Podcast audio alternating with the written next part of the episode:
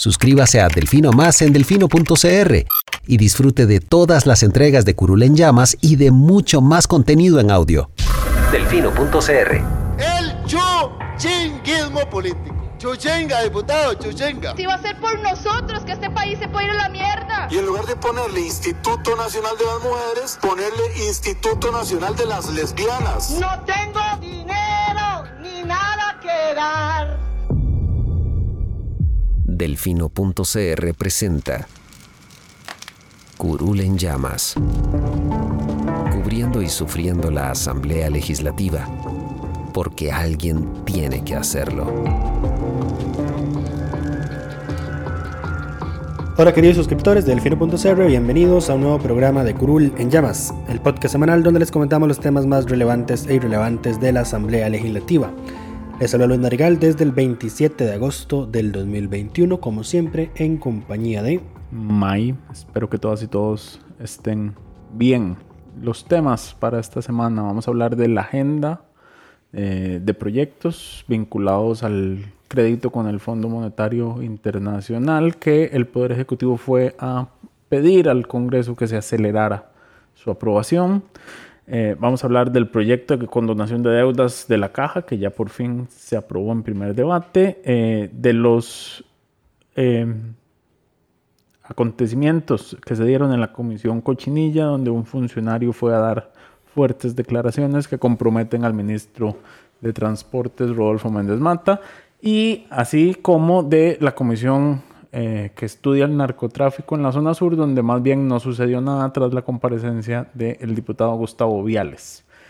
Y algunos otros temas breves varios. Pero empezamos por el primero, la agenda del Fondo Monetario Internacional. Como ustedes podrán recordar, cuando el gobierno negoció el préstamo que ya fue aprobado y por el cual ya recibimos el primer desembolso, negoció eh, ocho proyectos, si no me equivoco, vinculados, eh, digamos que eran parte del compromiso del gobierno para estabilizar las finanzas públicas. El primero y principal de esos proyectos era, por supuesto, el de empleo público, pero había otra serie de proyectos eh, que el gobierno presentó, la mayoría en diciembre eh, del año pasado, y que eh, no han avanzado en las distintas comisiones. Entonces, la ministra de la Presidencia, Yanina Denarte, fue a la reunión de jefes de fracción eh, del día de ayer jueves a, pedir, digamos, ver cómo se podía solucionar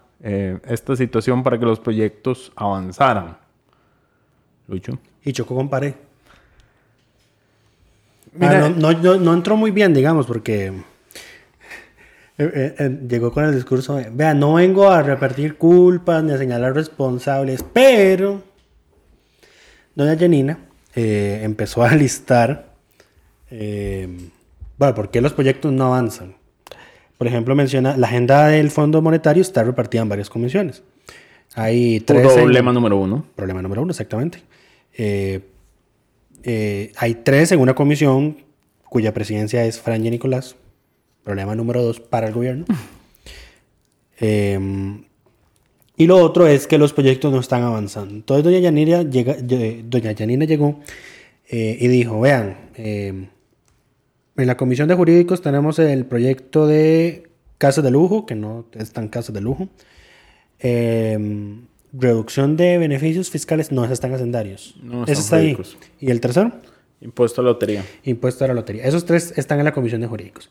Entonces doña Yanina dice, vea, el proyecto de impuesto a la lotería se ha programado para ver en tantas sesiones y en tantas de esas sesiones no hubo quórum eh, o se canceló la sesión a última hora eh, y solo se han hecho estas audiencias. Y en sesiones ordinarias lo mismo, empieza a sacar el cálculo. Empezó a hacer la matemática en cuántas sesiones pues los proyectos no han avanzado, ¿verdad?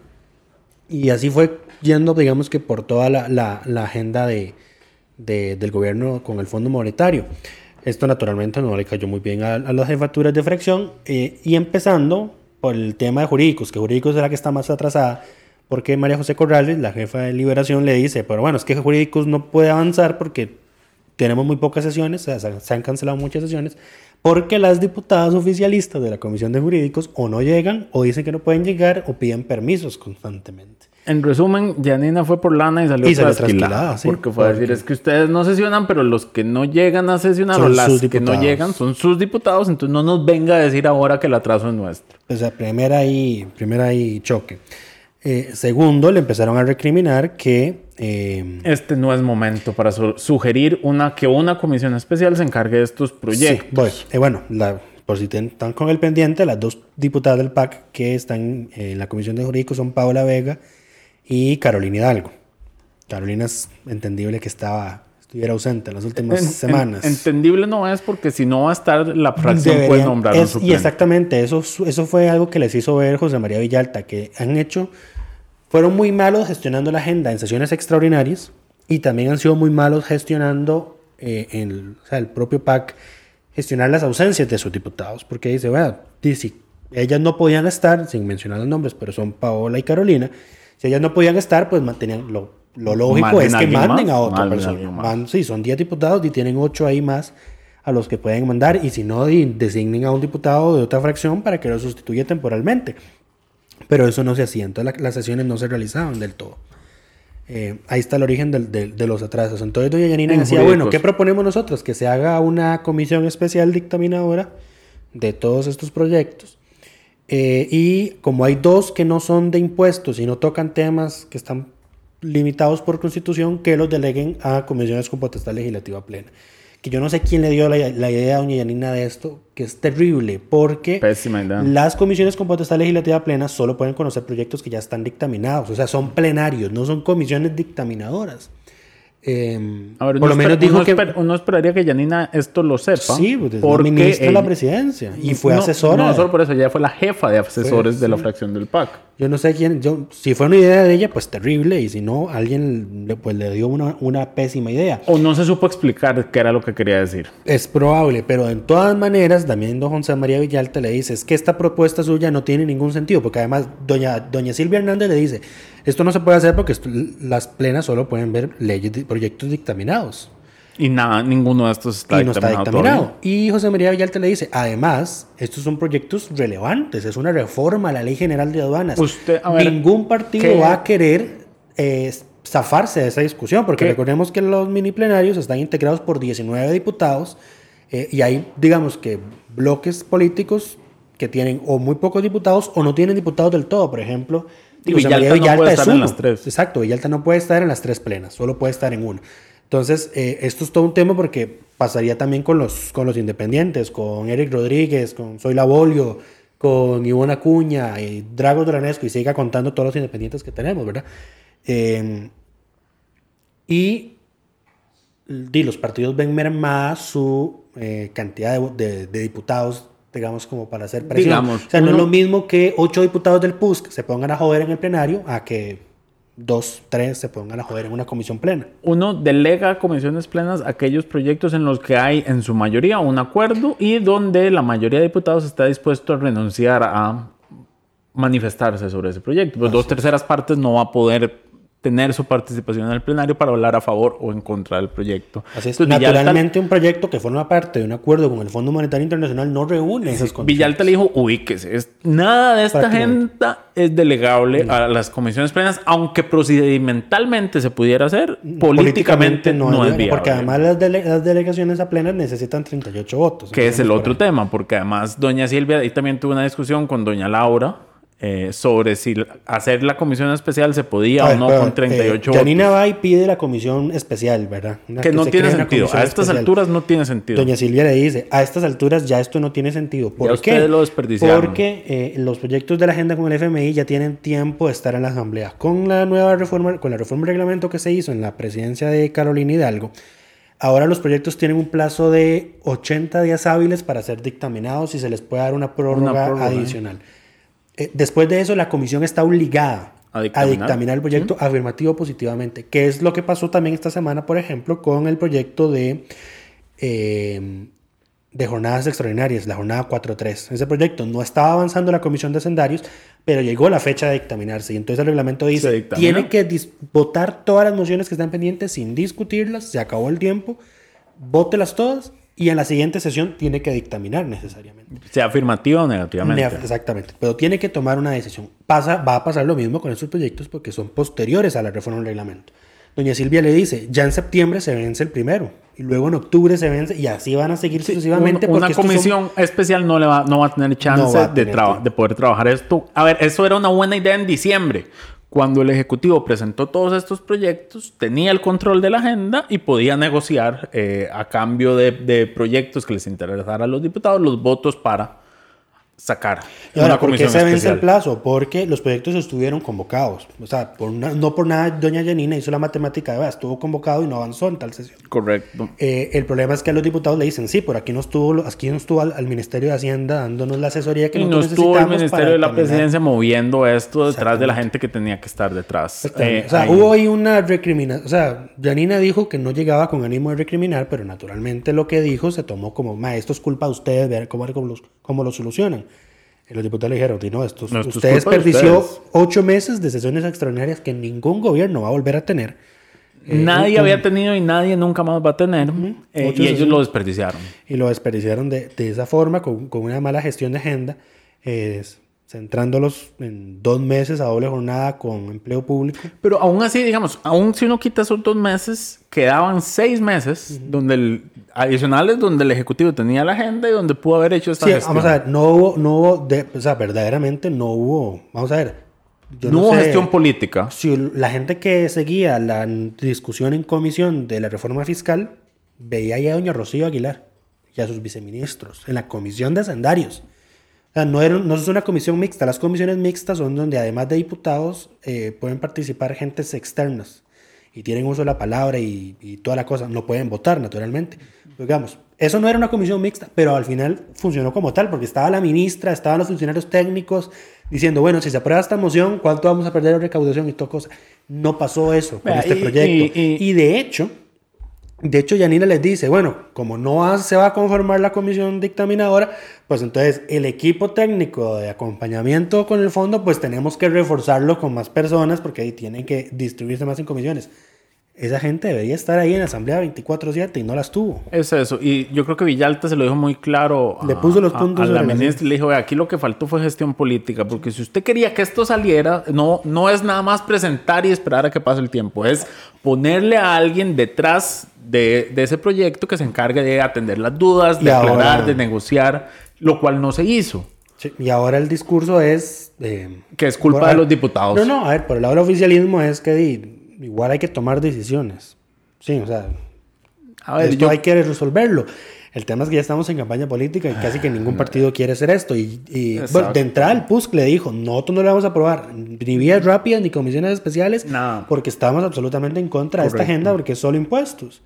Eh, y de hecho, don Pablo Heriberto incluso le recrimina el proyecto que estaba para reducir el pago de pensiones y, y no me acuerdo qué otra cosa, que también forma parte con la agenda del FMI, el gobierno lo sacó. Eh, y le dice, ¿y por qué lo sacaron? ¿Por qué no lo han puesto a despacho? Y le, dice a doña Inés, bueno, es que estábamos pre- preparando un texto sustitutivo para las observaciones. Y viene el tema de los textos sustitutivos. Eh, como les dijeron que no con la comisión dictaminadora, bueno, eh, Silvia les dijo, ya no hay plazo. Y si se presentara la moción, necesitaría 38 votos, que fue ahí la discusión que tuvo con, Con doña Laura, exacto. Con Laura Guido, la jefa del PAC.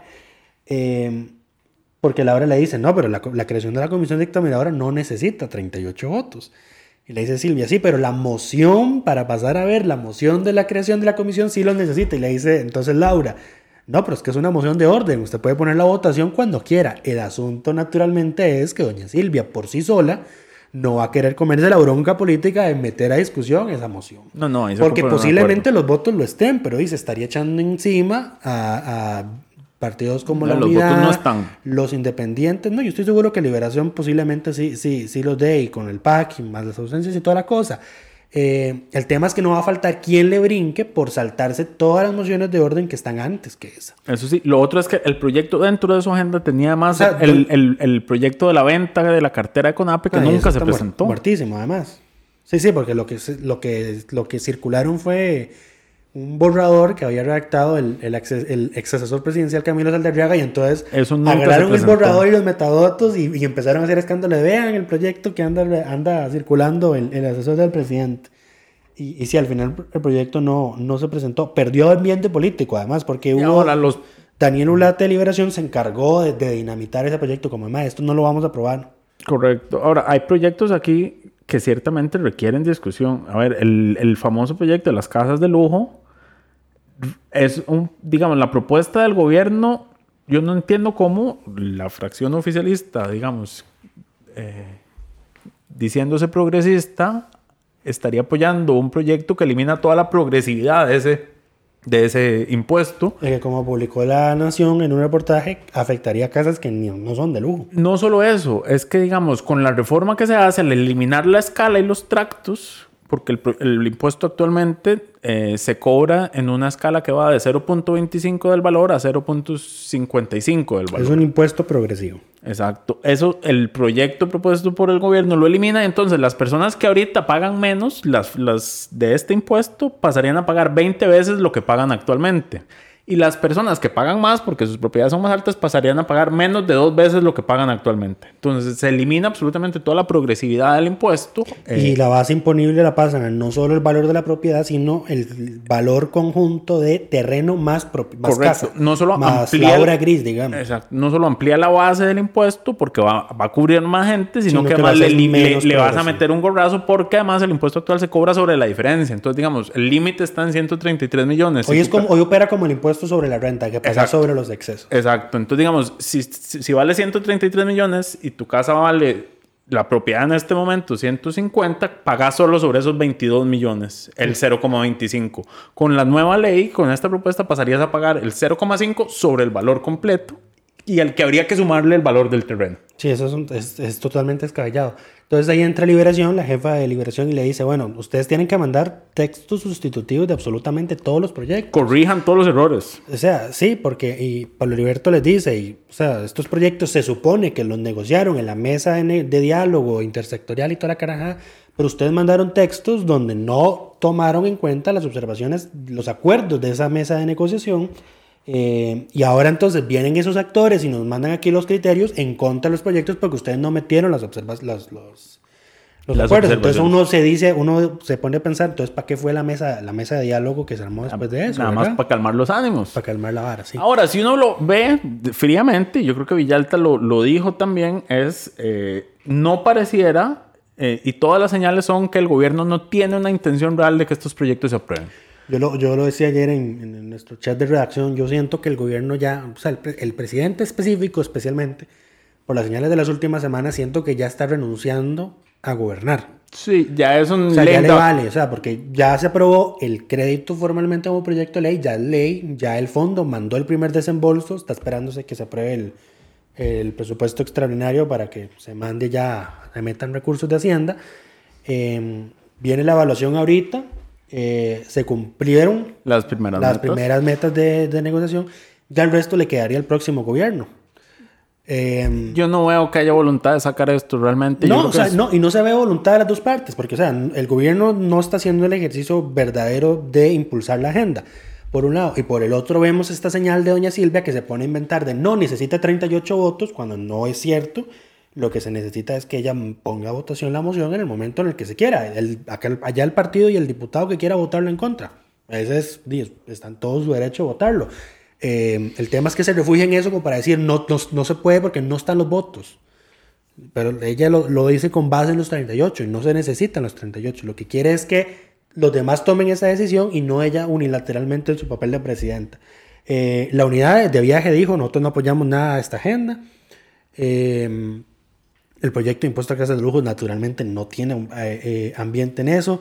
Los ni diputados siquiera, no van a apoyar Ni siquiera un imp- un- el proyecto más sencillo, tal vez, que es el impuesto a los premios de la lotería. ni siquiera eso. Es el, el- el- el más sencillo de toda la agenda porque además es sobre un monto definido, o sea, los premios bajos no van a pagar impuestos, es un impuesto sobre una ganancia, digamos, eh, que la persona no tiene previamente, entonces, y en todo lado se le cobra impuestos a la lotería, pero ni siquiera eso, que es el más sencillo de todos los impuestos que está en la agenda, tiene ambiente para ser aprobado. Sí. Entonces, o sea, de nada sirve, digamos, que se acerquen estas fechas de dictamen. No, y pues todo se va a dictaminar negativo, dependiendo de la comisión. es- o sea, si no, se, se va a mandar archivo un si no los archivan proyectos. con dictamen unánime negativo, va a ser un, un eh, mayor, eh, Un dictamen negativo de negativo de mayoría. mayoría. O sea, el oficialismo presentando proyectos, eh, dictámenes Defendiendo estos proyectos. afirmativos de minoría. Y los dictámenes afirmativos de minoría entran de últimos en la agenda del orden del día. La agenda de plenario se ordena primero los unánimes afirmativos, luego los afirmativos de de mayoría, mayoría. los y luego y de último están los afirmativos de minoría, que son un montón, porque muchos diputados eh, no, se rehusan a que sus proyectos se, se mueran. eh, y entonces esa parte es de, de, de primeros debates de ese tipo de dictámenes está llena, con proyectos viejos y con proyectos actuales. Entonces no, no van a salir. Eh, entonces yo decía que esto no, no, no va para ningún lado. La bronca es probable que le quede al, al próximo gobierno y de hecho don Carlos Alvarado lo, lo dijo. O sea, yo- nosotros perfectamente podemos desentendernos de esto porque, y que se lo coma el, que se lo coma el gobierno que viene. Y yo estoy seguro que esa Y va a ser la- esta, esta va a ser la, esta va a ser la, va a ser, va a ser lo que va a terminar pasando. Eh, así que piensen muy bien a quién ponen en la Asamblea Legislativa en, la, en, la próxima, en las próximas elecciones. Eh, porque es probable que vayamos a tener nuevo Congreso tramitando urgentemente una, una reforma tributaria para A cumplir ver, yo el creo, Fondo que, Monetario. yo creo que el cumplir las metas que se tenían con el fondo y los números fiscales que tiene el gobierno en este momento les ha dado un margen de tranquilidad de, eh, ya pasó lo peor de la emergencia, de aquí en adelante vamos para arriba. Sí, porque la recaudación, Y no es cierto, la- recaudación tributaria está creciendo dos dígitos. Eh, tenés el gasto limitado por la regla fiscal, a pesar de que estás usando ahí cláusulas de escape con algunas instituciones. Eh, tenés el crédito del fondo, varios créditos de apoyo presupuestario, ya las tasas. Tenés un problema de fondo y es que el, el, el PIB se está recuperando casi a niveles como estaba antes, pero el desempleo no, no, no sube. Sí. No, bueno, el desempleo no, baja. más No bien. baja, sí. Eh, y lo otro es, eh, bueno, tener los créditos de apoyo presupuestario y además las tasas de interés de colocación de deuda interna ya han bajado sustancialmente. Eh, antes estábamos, Hacienda estaba colocando deuda al 11%, ya, ya he visto rendimientos del 6%, por ejemplo, máximos. Inclusive hay unos que, que se colocan a- al 3%. Entonces ya ha ido bajando la, la- la- la cosa, entonces es una presión menos, aunque la deuda naturalmente va a seguir creciendo. Aunque la El situación reto- fiscal no es, no es realmente mejor, no es, El margen que ahora tiene el gobierno, digamos, es, no es tan quema. es, más, es, más, es más amplio, apenas para que cierre y le deje el churuco al próximo gobierno. que es lo que están haciendo. El problema va a ser que si el próximo gobierno pues se topa como una asamblea legislativa súper fragmentada y no se generan acuerdos políticos para eh, cumplir con las siguientes metas del Fondo Monetario, pues el fondo suspende el acuerdo. Y el mensaje que eso le manda a los, los mercados... Sí, suspende los desembolsos y, y el mensaje que eso le manda a los inversionistas es terrible. ¿verdad? Ahora no vamos a Ahí pagar un vuelve a 11, subir todo. Vamos a pagar un 20%, se devalúa la moneda y toda la cosa. Ahí va todo para arriba, ¿no? Pero bueno, pasemos al siguiente tema. Y es que se aprobó, no sin...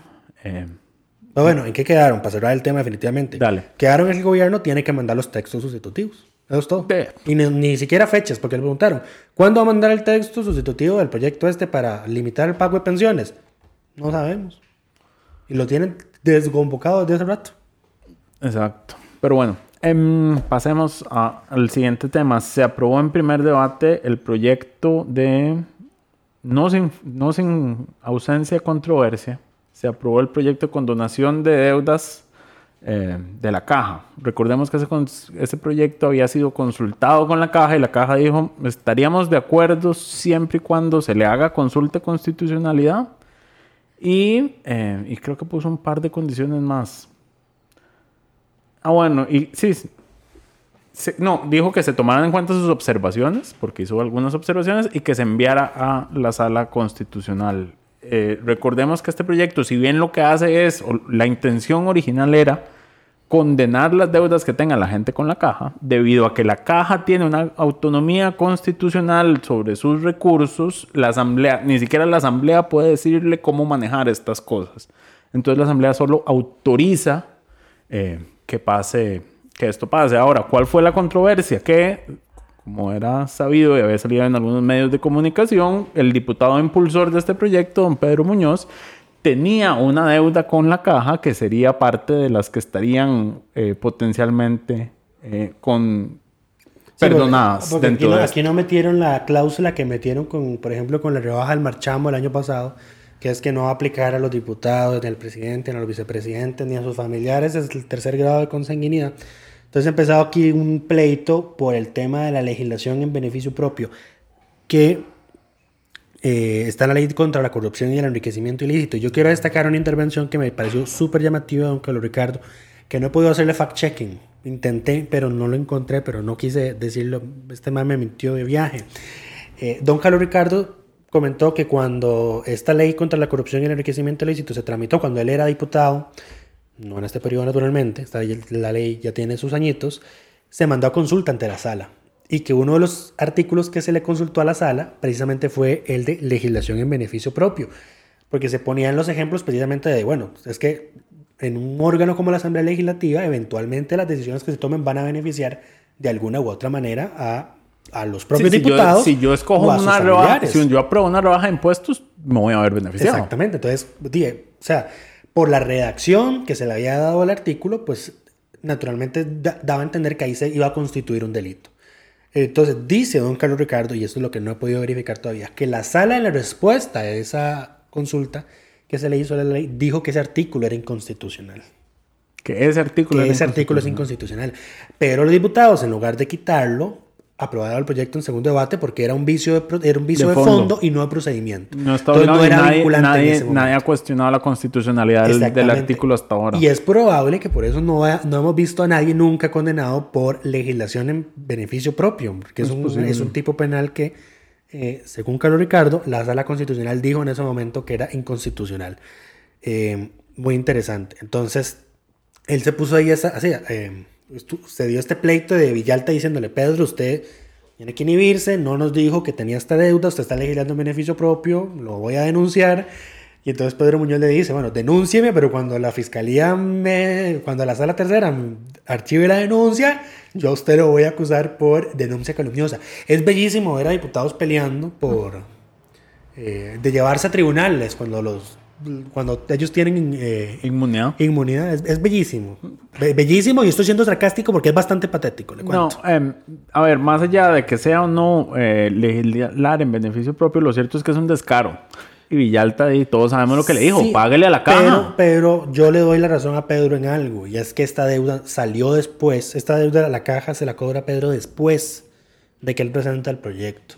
Pedro acusa que esta es una represalia de la caja por eh, las gestiones que él hizo para anular el acuerdo caja-sindicatos, eh, por la reforma, eh, la reforma fiscal, eh, por todas las denuncias que él ha hecho sobre el tema de la caja, por todos los oficios que, que ha metido y toda la caraja. Entonces dice que es una represalia.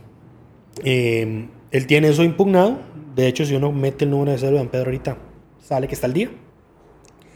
Y entonces ahí quedó el tema. Entonces, ya para, para, bajar, para bajar los ánimos, Carlos Ricardo entra, interviene y dice, eh, se ve mal, y lo óptimo sí, sería que los que se puedan ver potencialmente eh, beneficiados se inhibieran por motivos éticos, pero penalmente No esto no, no, es un absurdo, digamos, es un absurdo porque tendría- habría, si lo aplicamos con esto, habría que aplicarlo con otro montón de leyes que hemos aprobado y en todo caso la sala constitucional, dice él, declaró que este artículo, el, la- el tipo penal de legislación en beneficio propio, es, es inconstitucional. Pero bueno, irá a consulta de la sala este proyecto. A ver si Tiene la sala- que, o sea, el que, han- la el- caja pidió que fuera. el único que yo he visto moviéndose con esto es a José María Villalta y de hecho vi una nota que decía que, o sea, como era, era atacando a Villalta porque estaba haciendo la consulta, buscando las firmas. Y yo, vamos a ver, la, caja lo pidió. necesaria, sí, sí. Y recordemos de nuevo que la caja tiene una autonomía grado ¿qué? 3. Grado tres, sí. Grado 3.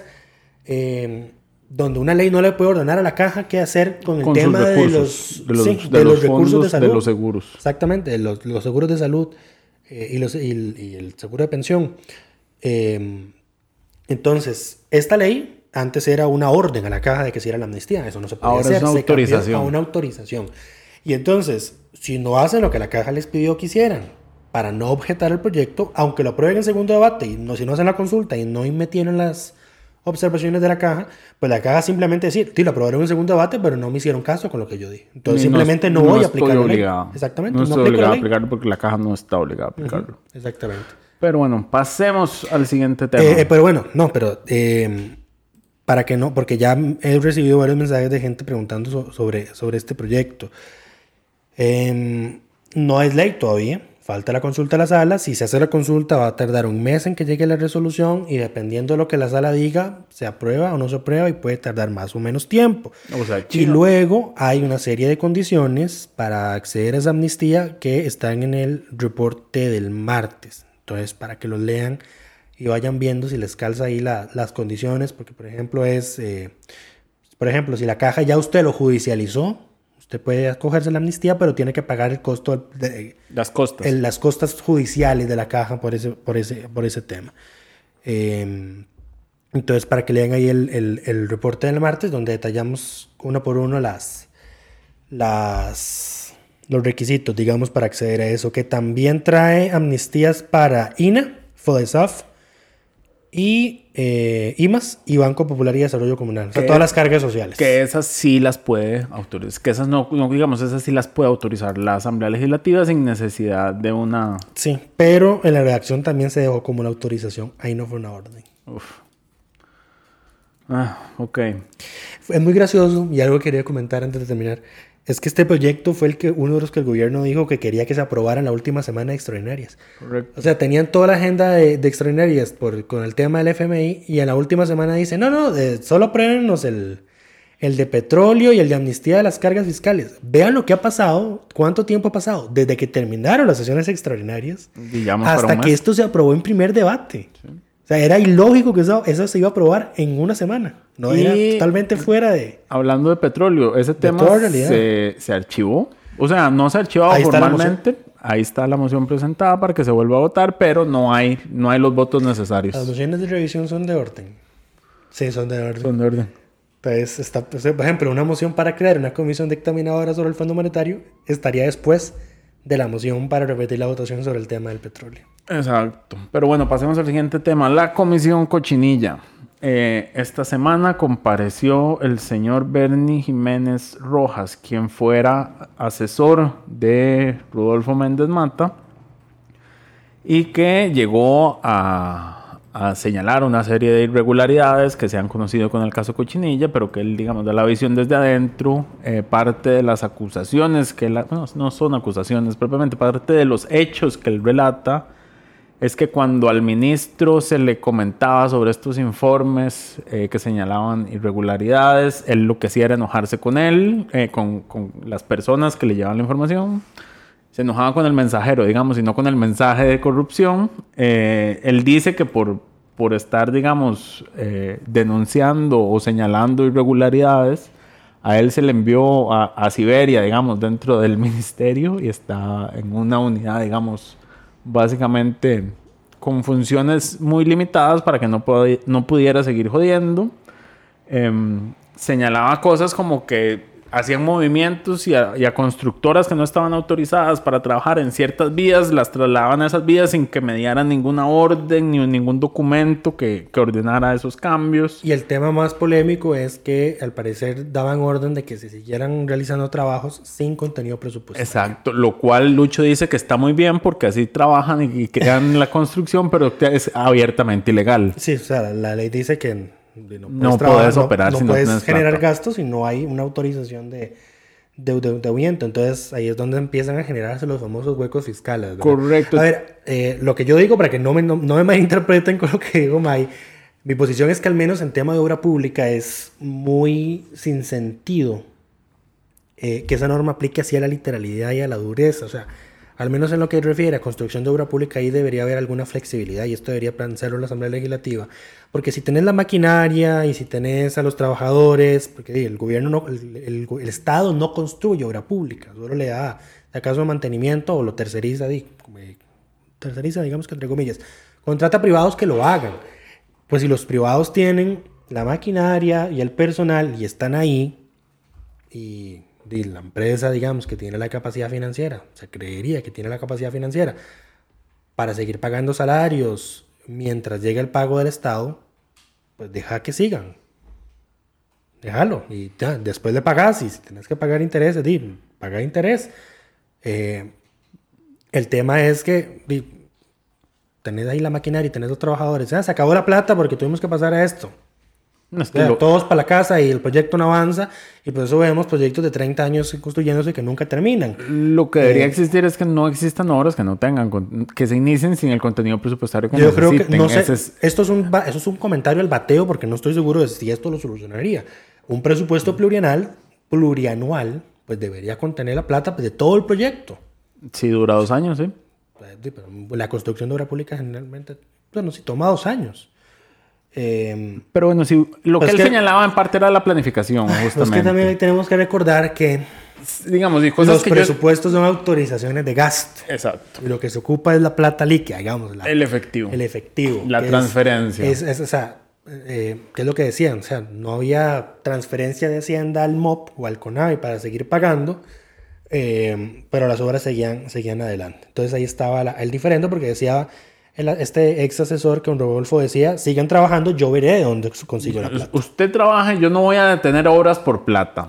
Lo cual puede sonar muy bonito en un mundo autoritario y, y en un mundo en el cual las carreteras están ahí, pero bueno, no es legal. Y Sí, no es legal. Yo, y- yo eso lo tengo absoluta y totalmente claro. no otra cosa que él señaló era que se estaban haciendo construcciones sin sentido, principalmente en, en San Carlos, eh, se estaban construyendo cunetas que no hacía falta construir y de mala calidad, se estaban construyendo caminos que llevan a ninguna parte eh, y cosas que digamos que claramente era para beneficiar a las compañías que, que tenían que estar ocupadas. Y él señalaba dos cosas eh, que se deberían mejorar en, en cómo se ordena esto. Y la primera es esta contratación por demanda. Eh, a las empresas que hacen la- las renovaciones se les contrata por demanda. Entonces, ellas están constantemente jodiendo para que las contraten, las manden a arreglar en lugar de una contratación por necesidad. Cuando se debe arreglar algo, se, se arregle ya. Eh, y lo otro era el tema también de, eh, de las mismas empresas dándole, eh, ay, perdón, dándole mm, eh, mantenimiento a las obras que ellas mismas construían. Porque Bueno, eso ya es- lo, ese conflicto ya lo había Exacto. señalado. Esto es un incentivo perverso para hacer las cosas mal. Eh, porque di, la hago mal, entonces yo después gano plata reparando. Pero sea, es bueno, que aquí había un contubernio, además con funcionarios públicos, porque no ejecutaban las garantías, digamos. Exacto. Entonces, aceptaban las obras, eh, a pesar de que informes como el de los, los que emite la NAME dicen, esta obra tiene deficiencias, pero el Estado decía, "Di, no, arréglelo, o le ejecuto la garantía, eh, sino que recibía la obra y luego tenía que contratar el arreglo. Correcto. También denunció que el ministro estuvo durante varias semanas o meses sin la póliza que, que, que tienen que tener ellos al día. A ver, los funcionarios públicos tienen una póliza que cubre montos pequeños en caso de que eh, metan las patas. Exacto. ¿En serio? Sí. Es una póliza, tiene un nombre que ahorita no recuerdo. Él La lo responsabilidad civil. Algo así, pero él, él lo explica en la comparecencia y dice, bueno, el, el ministro tuvo cuatro meses vencido esta póliza, lo cual es ilegal, usted no puede ser funcionario público y tener esa póliza vencida, eh, y la renovó porque se dio cuenta, digamos, de, de que alguien le dijo que la tenía vencida y él estaba haciendo un acto que podía ser, digamos, eh, por el cual se le podía reclamar, eh, y por eso la fue a renovar. Eh, todas estas cosas hacen que yo me pregunte cómo es posible que a estas alturas del partido no haya una moción de censura contra el ministro Méndez Mata en la Asamblea Legislativa.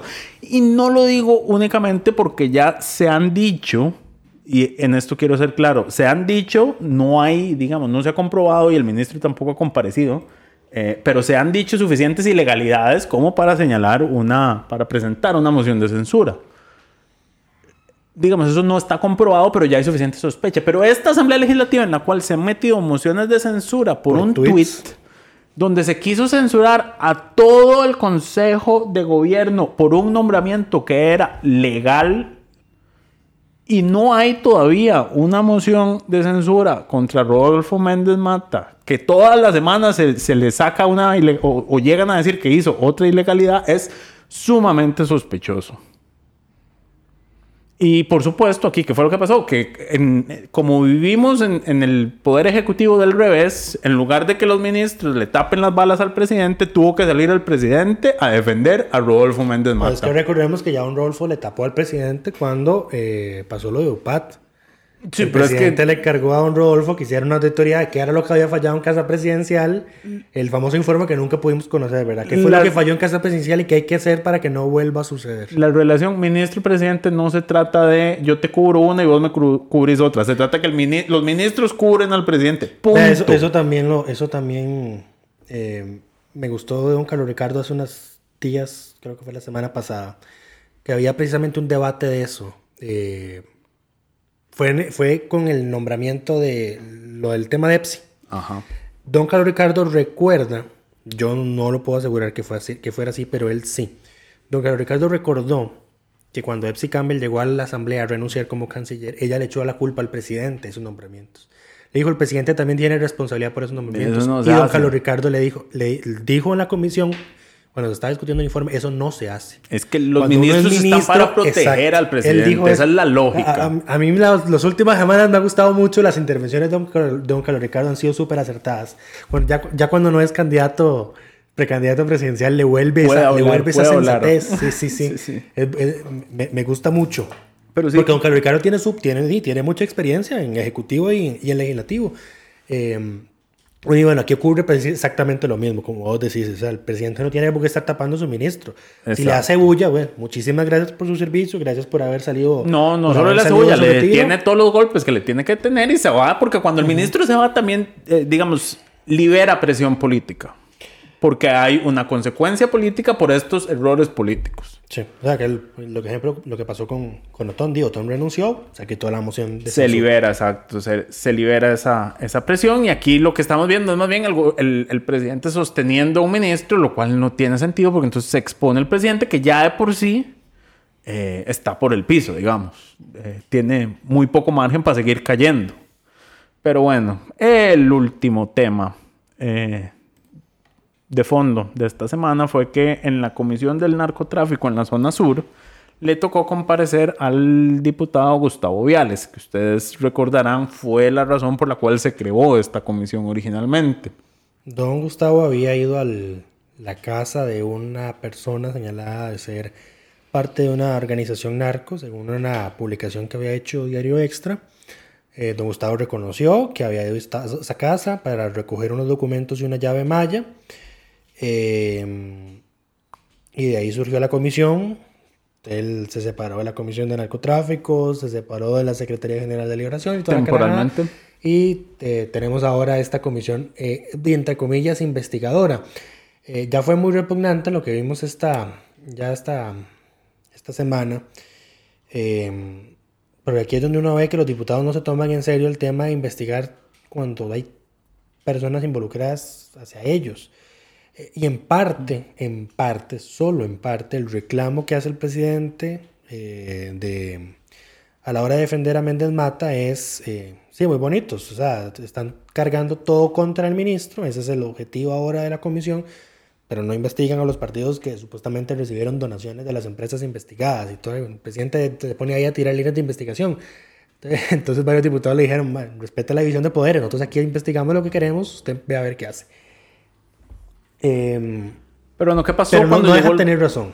No deja tener razón. Eh, pero es que esta comisión, Dígame, la Comisión del Narcotráfico No está haciendo nada. No está haciendo a ver, mayor lo- la- cosa. yo creo que la, la- la más, las, las comparecencias más reveladoras han sido la de los jerarcas que tienen relación con el tema y dicen, "Ma, es que esta ley no nos sirve. Eh, que llegó el fiscal general interino y dice, eh, los, los reportes de operaciones sospechosas que nos mandan los bancos no sirven para hacer, para hacer causas penales.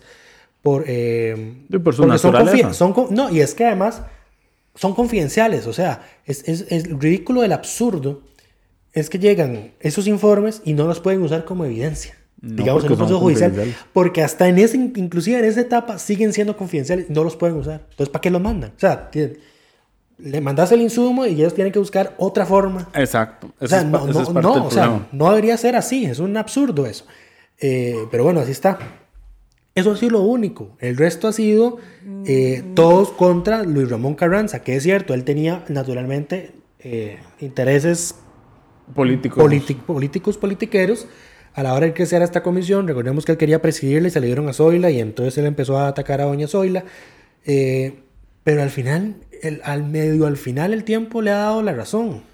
A ver, Porque lo que- que... hemos visto es que cuando él intenta pues seguir lin- líneas de investigación o hacer preguntas, eh. Liberación le recuerda, eh, diputado, que no sé qué y que no sé cuánto, y Eric Rodríguez, usted está siendo politiquero y que no sé qué.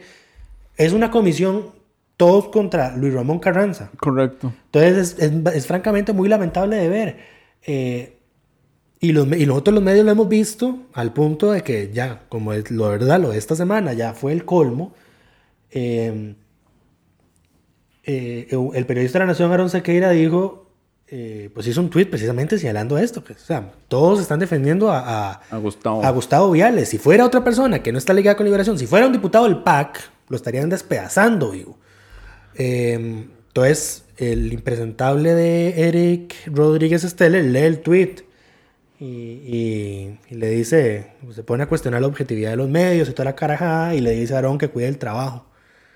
Eh, varios entendieron que eso Lo, era lo una cual amenaza. no lo tomó muy bien Sí, a- nadie. varios, varios entendieron bueno. que eso era una amenaza, una amenaza hacia, hacia, hacia Aarón. Eh, pero bueno, nada, nada menos podríamos esperar de alguien como Eric Rodríguez. Eh, El punto es que la comisión ha quedado viendo. Ahora, sí. absolutamente. eh, yo no sé qué van a... Yo no sé... es, es es- complicado porque, digamos, en la, eh, a ver, en la comisión CONAVI, digamos que son comisiones que empiezan con actos, digamos, de corrupción o, o- o irregulares de forma casi es La- muy, muy similar. Hay una diferencia y es que por lo menos la dirección se ha, se ha dirigido mucho a, ok, desde la asamblea, ¿qué podemos corregir para que estas cosas no pasen? Pero es que yo estoy seguro que hay algo oculto en esa intención, precisamente. No estoy seguro que es que ellos quieren evitar que eso vuelva a pasar. Y es que mi, mi tesis es esta. El gobierno, el pre- la presidencia estaba muy feliz cuando estalló el caso Cochinilla porque dijeron, nosotros no tenemos nada que ver con esto. Entonces los diputados lo que están haciendo precisamente es evidenciar lo contrario. Eh, Rodolfo Méndez Mata sabía de esto, el ministro estrella de este gobierno sabía de esto y el presidente lo está protegiendo. lo por ahí- cual se ha demostrado, digamos, eh, ha quedado Sí. en evidencia O sea, que así al era. final, al final, al presidente le está saliendo el tiro por la culata porque fue el presidente el que pidió que se creara la comisión investigadora del tema cochinilla en la Asamblea Legislativa. Y la crearon. No pero es, ahora no están es como siguiendo que la- la- no es como que hagan lo que él pide, digamos. es, es que ese es el punto, por eso te digo, le salió, le salió el tiro por la culata porque ahora están siguiendo la línea de investigación que precisamente es eh, solo contra los funcionarios públicos. Eh, Ahora, del, y el- a los, a los, y uno los ve en los interrogatorios, llegan la gente que está imputada en el caso de Cochinilla, o sea, que está investigada, señalada por intervenciones telefónicas de que usted hizo esto y recibió tales sobornos, y los diputados les preguntan, ¿y el ministro sabía de esto? Y entonces, naturalmente, los más felices de la vida, sí, el ministro sabía y que no sé qué, y que no sé cuánto, eh, emba- emba- embarrando a, a, a, a- a don Rodolfo Méndez Mata. Y, y le pregunten, ¿y a quién deberíamos llamar a comparecer de esos funcionarios? A don Rodolfo y a quién más. O alguien que, que todavía no le han puesto fecha a don Rodolfo. no le han puesto fecha. Es que le, está- le van a hacer lo mismo que Otón Solís que le hicieron con la, con la comisión de la estafa PAC. Va de último. Sí, sí. ¿Será por eso que no le han puesto la moción de censura? Nada más para poder seguir esta línea.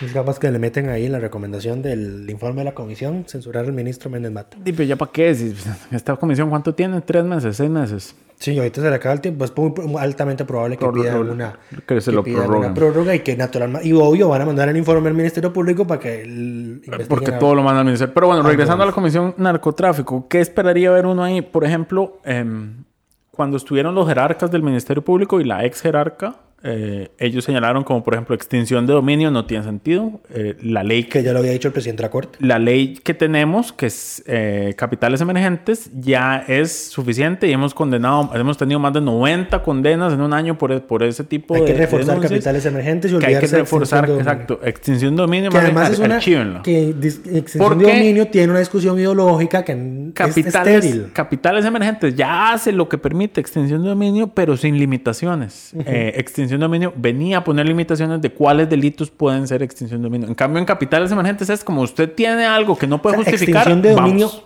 debilita capitales emergentes que ha demostrado ser muy efectivo. Exacto, entonces por ahí una primera recomendación debería ser archivar ese proyecto de extinción de dominio. Eh, otras recomendaciones, bueno, ¿qué cosas hay que cambiar en la legislación? Esto es, ma- por ejemplo, en, eh, cuando fue la gente del tribunal eh, que hablaron de, bueno, hay, hay reformas que el tribunal había propuesto en la forma en que se financian los partidos políticos que ayudarían a, limitar aún más, digamos, la posible in- incursión de, eh, de capital irregular dentro de campañas políticas. Esos proyectos, esas reformas son las que deberían salir de esa comisión, pero esa comisión anda perdida a- Eh, y yo sí, voy a rescatar, don Luis Ramón Carranza sí, después de que compareció el tribunal, sí revivió dos de los proyectos que se habían que eran archivado. del PUSC.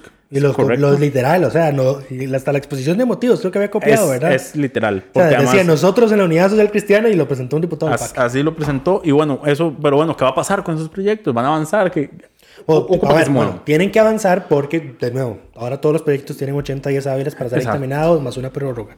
Pero bueno, yo creo que eh, estamos con esta comisión. Pero es que, lo- pero aunque tenga tiempo para dictaminar esos proyectos, es ahí, volvemos a lo, de, a- de nuevo a lo mismo. No se ve que se esté haciendo un trabajo serio en esa comisión.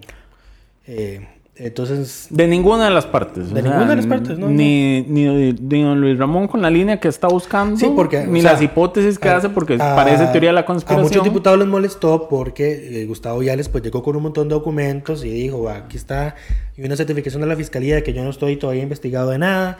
Eh, y Luis Ramón pues se dispone ahí, pero bueno, pues, la gente no le cree y toda la causa. Entonces Gustavo le dice, olvídese esa novela del, del cartel de los sapos, que esta es una comisión seria. Luis Ramón se estaba inventando una historia ahí como muy novelesca, pero dentro de lo que hemos escuchado que llegan a decir las, los jerarcas judiciales, los fiscales, los fiscales lo, lo que dicen, ma, esto está pasando, lo que pasa es que no podemos comprobar que esté pasando, pero sabemos que está pasando. Exacto. No podemos perseguir y, y- y- y lograr que condenen a nadie, pero está pasando. Entonces Luis Ramón lo que hace precisamente fue eso. Eh, entonces don, don Gustavo le dice, no, no, esta es una, comisión seria. De seria no tiene nada lo hemos visto en todas las... eh, em, en todas las semanas. Eh, yo no sé, Oscar Cascande, ¿para qué la unidad le terminó cediendo ese campo a Eric Rodríguez en esa comisión? Increíble. Eh, para no estar ahí. Pero bueno, eh, pasemos algunos temas rápidos y varios. Eh, el primero fue que se aprobó el proyecto de derechos humanos, algo con derechos humanos. Para que la Declaración Universal de los Derechos Humanos se enseñe en las escuelas y colegios, un proyecto de don Jorge Luis Fonseca de Liberación, que ya habíamos hablado de esto antes, lo había impulsado hace unos años y el movimiento conservador de la Asamblea logró que se lo rechazara porque supuestamente se iba a enseñar más allá de la declaración, sus alcances, interpretaciones, y entonces ellos no quieren solo la letra pura y dura de la, de la, de la declaración para que no se entienda que esos derechos son extensivos a otras poblaciones históricamente discriminadas. Usted ya sabe cómo son ellos. Eh, don Jorge Luis presentó un proyecto nuevo, logró que se dictaminara. Al parecer había un acuerdo con ellas después para meter ahí ciertas restricciones precisamente para que ellas no se opusiera. Al final Se no. Eh, y de hecho parece que el don Jorge logró convencer a varios diputados que en su momento habían votado en contra de que... em, Se alinearon. Que dejaran de hacer el payaso con un proyecto tan sencillo como este. Eh, y se aprobó, o sea, ya.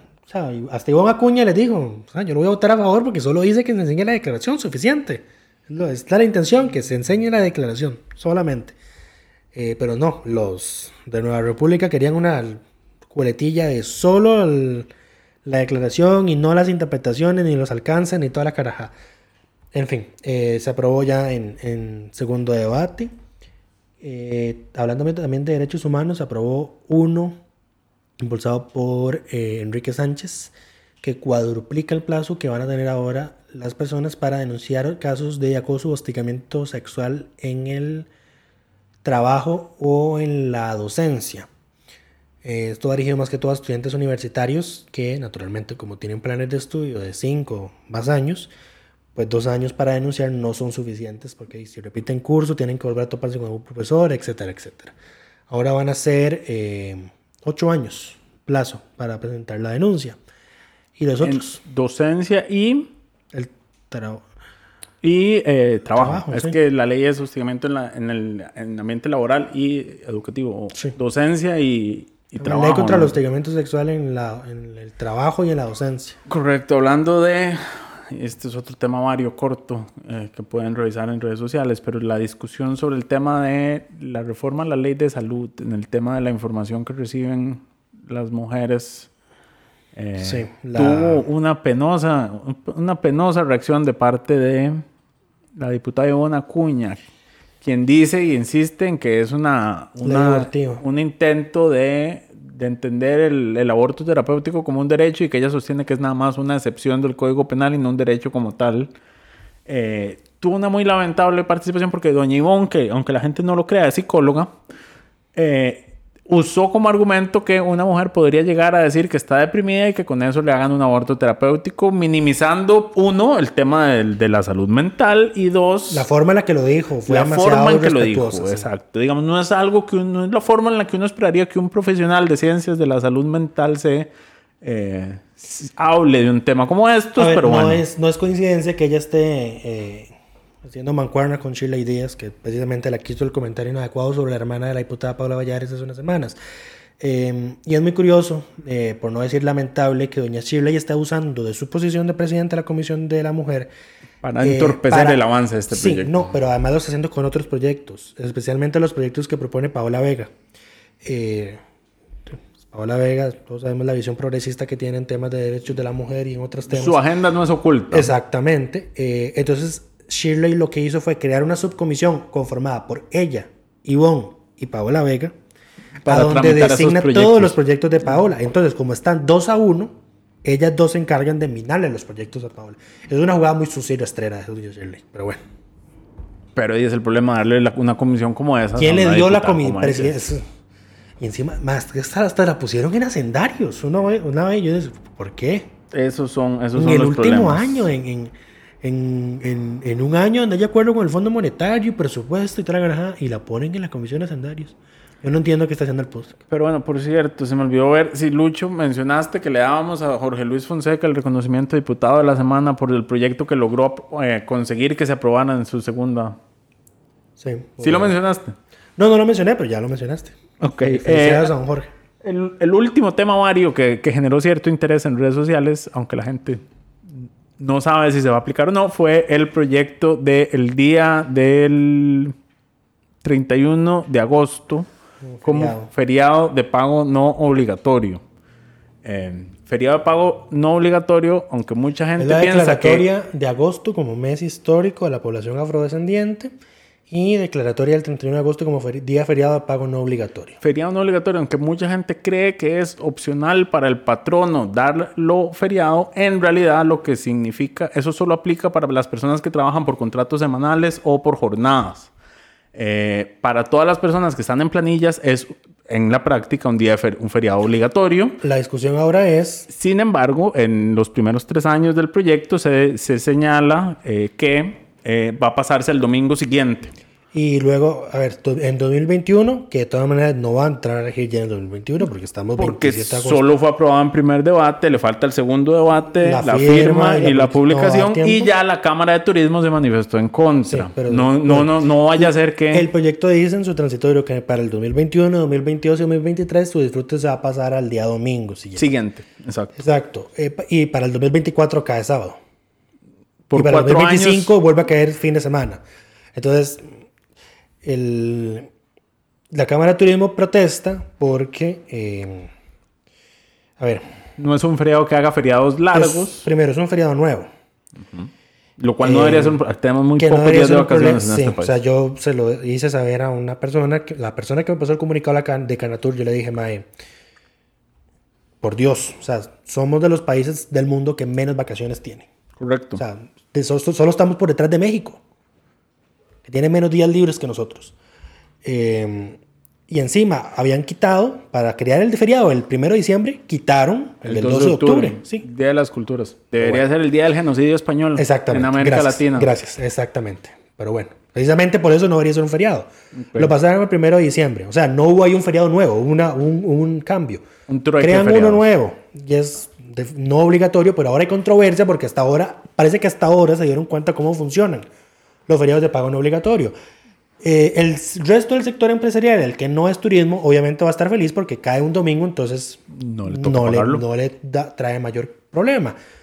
Eh, a la mayoría, Hay, hay comercios que sí, domingo, exacto, eso se van a ver afectados, pero no son el, el. Al sector turismo, obviamente no le sirve porque en fines de semana es cuando la gente, hay más, ellos tienen más trabajo, entonces tendrían que pagarlo doble. Y no les genera un feriado largo, que era, digamos, a turismo les, les sirve cuando eh, los, digamos, si se hubiera pasado al lunes, en lugar de, de- de domingo el disfrute. Habría sido al Por- revés. por el tres sector años. turismo habría estado feliz y el resto del sector empresarial había estado puteado. Exacto, nunca se queda bien con nadie. El punto es que el proyecto todavía le falta segundo debate. No, yo estoy seguro que no se va a aprobar en segundo debate. no parece haber ambiente, entonces tal vez en do- el domingo del 31, no, ¿cuándo es? El domingo Eh, no, del yo 2000. pondría, buscaría una solución transitorio para que no le aplique a los trabajadores del sector turismo hasta que se recupere el nivel que tenían previo a la pandemia. No puedes hacer transitorios de ese tipo. ¿Por Yo qué creo no? que son discriminatorios. El feriado del 12 de octubre lo querían poner solo para la provincia de Limón. Sí, pero lo pusieron. ¿no? Exacto. Pero eso no quiere decir que no se pueda hacer. Pero bueno, yo creo que eso es todo por esta semana. Eh, Faltó algo. Dejemos de satanizar crear feriados. O sea, yo entiendo que. Que, que A ver, aquí ocupamos o aumentar la cantidad de vacaciones que se tienen o aumentar la cantidad de feriados. Una o dos. Pero ciertamente... no, muy- naturalmente no se va a aumentar la cantidad de vacaciones. Di, no, si están más bien... a- eh, bueno, ¿cómo fue? Eh, hablamos del proyecto 4.3, sí, ¿verdad? No. Que fue, sí, sí, vos Bueno, mencionaste men- que se dictaminó obligatoriamente, sí, que- pero bueno, ahí avanza el, el 4.3, que yo estaría de acuerdo con un 4.3 siempre y cuando se reduzca a 36 horas eh, la jornada de 4.3. No, el. que eso sería. Ah, no, eh, no, porque lo dejaron a 10 horas al día. Ah, sí. Que serían Son 40, horas a la semana. Pero bueno, no, no, no tengo los detalles de ese proyecto. El tema es que avanza Oye, y es que aprobaron un texto sustitutivo. hablaremos de él en próximos episodios. Cuando avance. No lo dudo Si es que, habrá controversia. Eh, sí. Pero bueno, eh, esperamos que Un- todas y un- todos... uno, una última, una última, jocoso. Eh, esta semana quedó expuesto que el vocero de prensa de Nueva República le mintió a los medios de comunicación al decir que ya todos los diputados de ese bloque estaban vacunados con primera dosis. Porque Dan- Daniel Salas tuvo que comparecer en la Comisión de Hacendarios para justificar un presupuesto, un, crédito para vacunas, un presupuesto para vacunas. Eh, y al final Don Harlan Hoppelman le pide ayuda para vacunarse porque dice que no ha tenido tiempo. Que él va a la juelita, pero siempre hay mucha fila. que hay mucha fila, qué pecado. Entonces que por favor le pedí ayuda a, a don Daniel pa- para que lo ayudaran a vacunarse. Eh, pr- primer- primera cosa, eh, no seas tan descarado. Segundo, Yo le seguro que muchos nos hemos comido horas de fila Le, para le pide vacunarnos. ayuda y le dijo, pero que no sea tráfico de influencias. Sí, sí. Eh, segundo, eso no quita que sea tráfico de influencias. Eh, pero le voy a decir por qué no es tráfico de influencias. Porque el señor todavía no, le, no entiende que no es el ministro de salud y no es el ministerio de salud el que decide dónde se vacuna, cuándo se vacuna y a quién le va a poner primera dosis y si hay fila o no fila. Eso lo toca la caja. La, La, ejecución. la- el Ministerio de Salud emite lineamientos eh, y la caja es la que implementa la cuestión operativa. Eso es todo. O sea, de verdad, ya vamos a tener un año vacunando y no he terminado de entender esto. Eh, entonces, además de la mentira, don Harlan no se ha vacunado, aunque dice que él, él- Que a intentó. la- eh, lo ha intentado, sí, que su esposa sí ya está vacunada y que él le dice a todos los de la iglesia que él tiene Que una abuelita que se vacunen. Eh, fue muy gracioso. Doña Shirley, de, Doña Shirley no, Doña Nielsen y Doña Laura aquí estaban riéndose cuando el, cuando el hombre dijo lo del tráfico, cuando el hombre dijo lo del tráfico de, de, de influencias. Ojalá pueda vacunarse pronto. A ver si el- tal vez mandan ahí un, una bolsita con vacunas a la Asamblea Legislativa para los que hacen falta. Pero ahora sí. Pero bueno, Terminamos. ahora sí, con eso terminamos. Esperamos que todas y todos estén bien.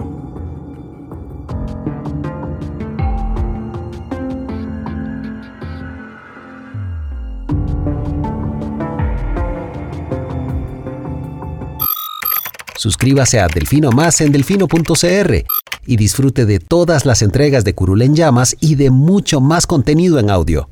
Delfino.cr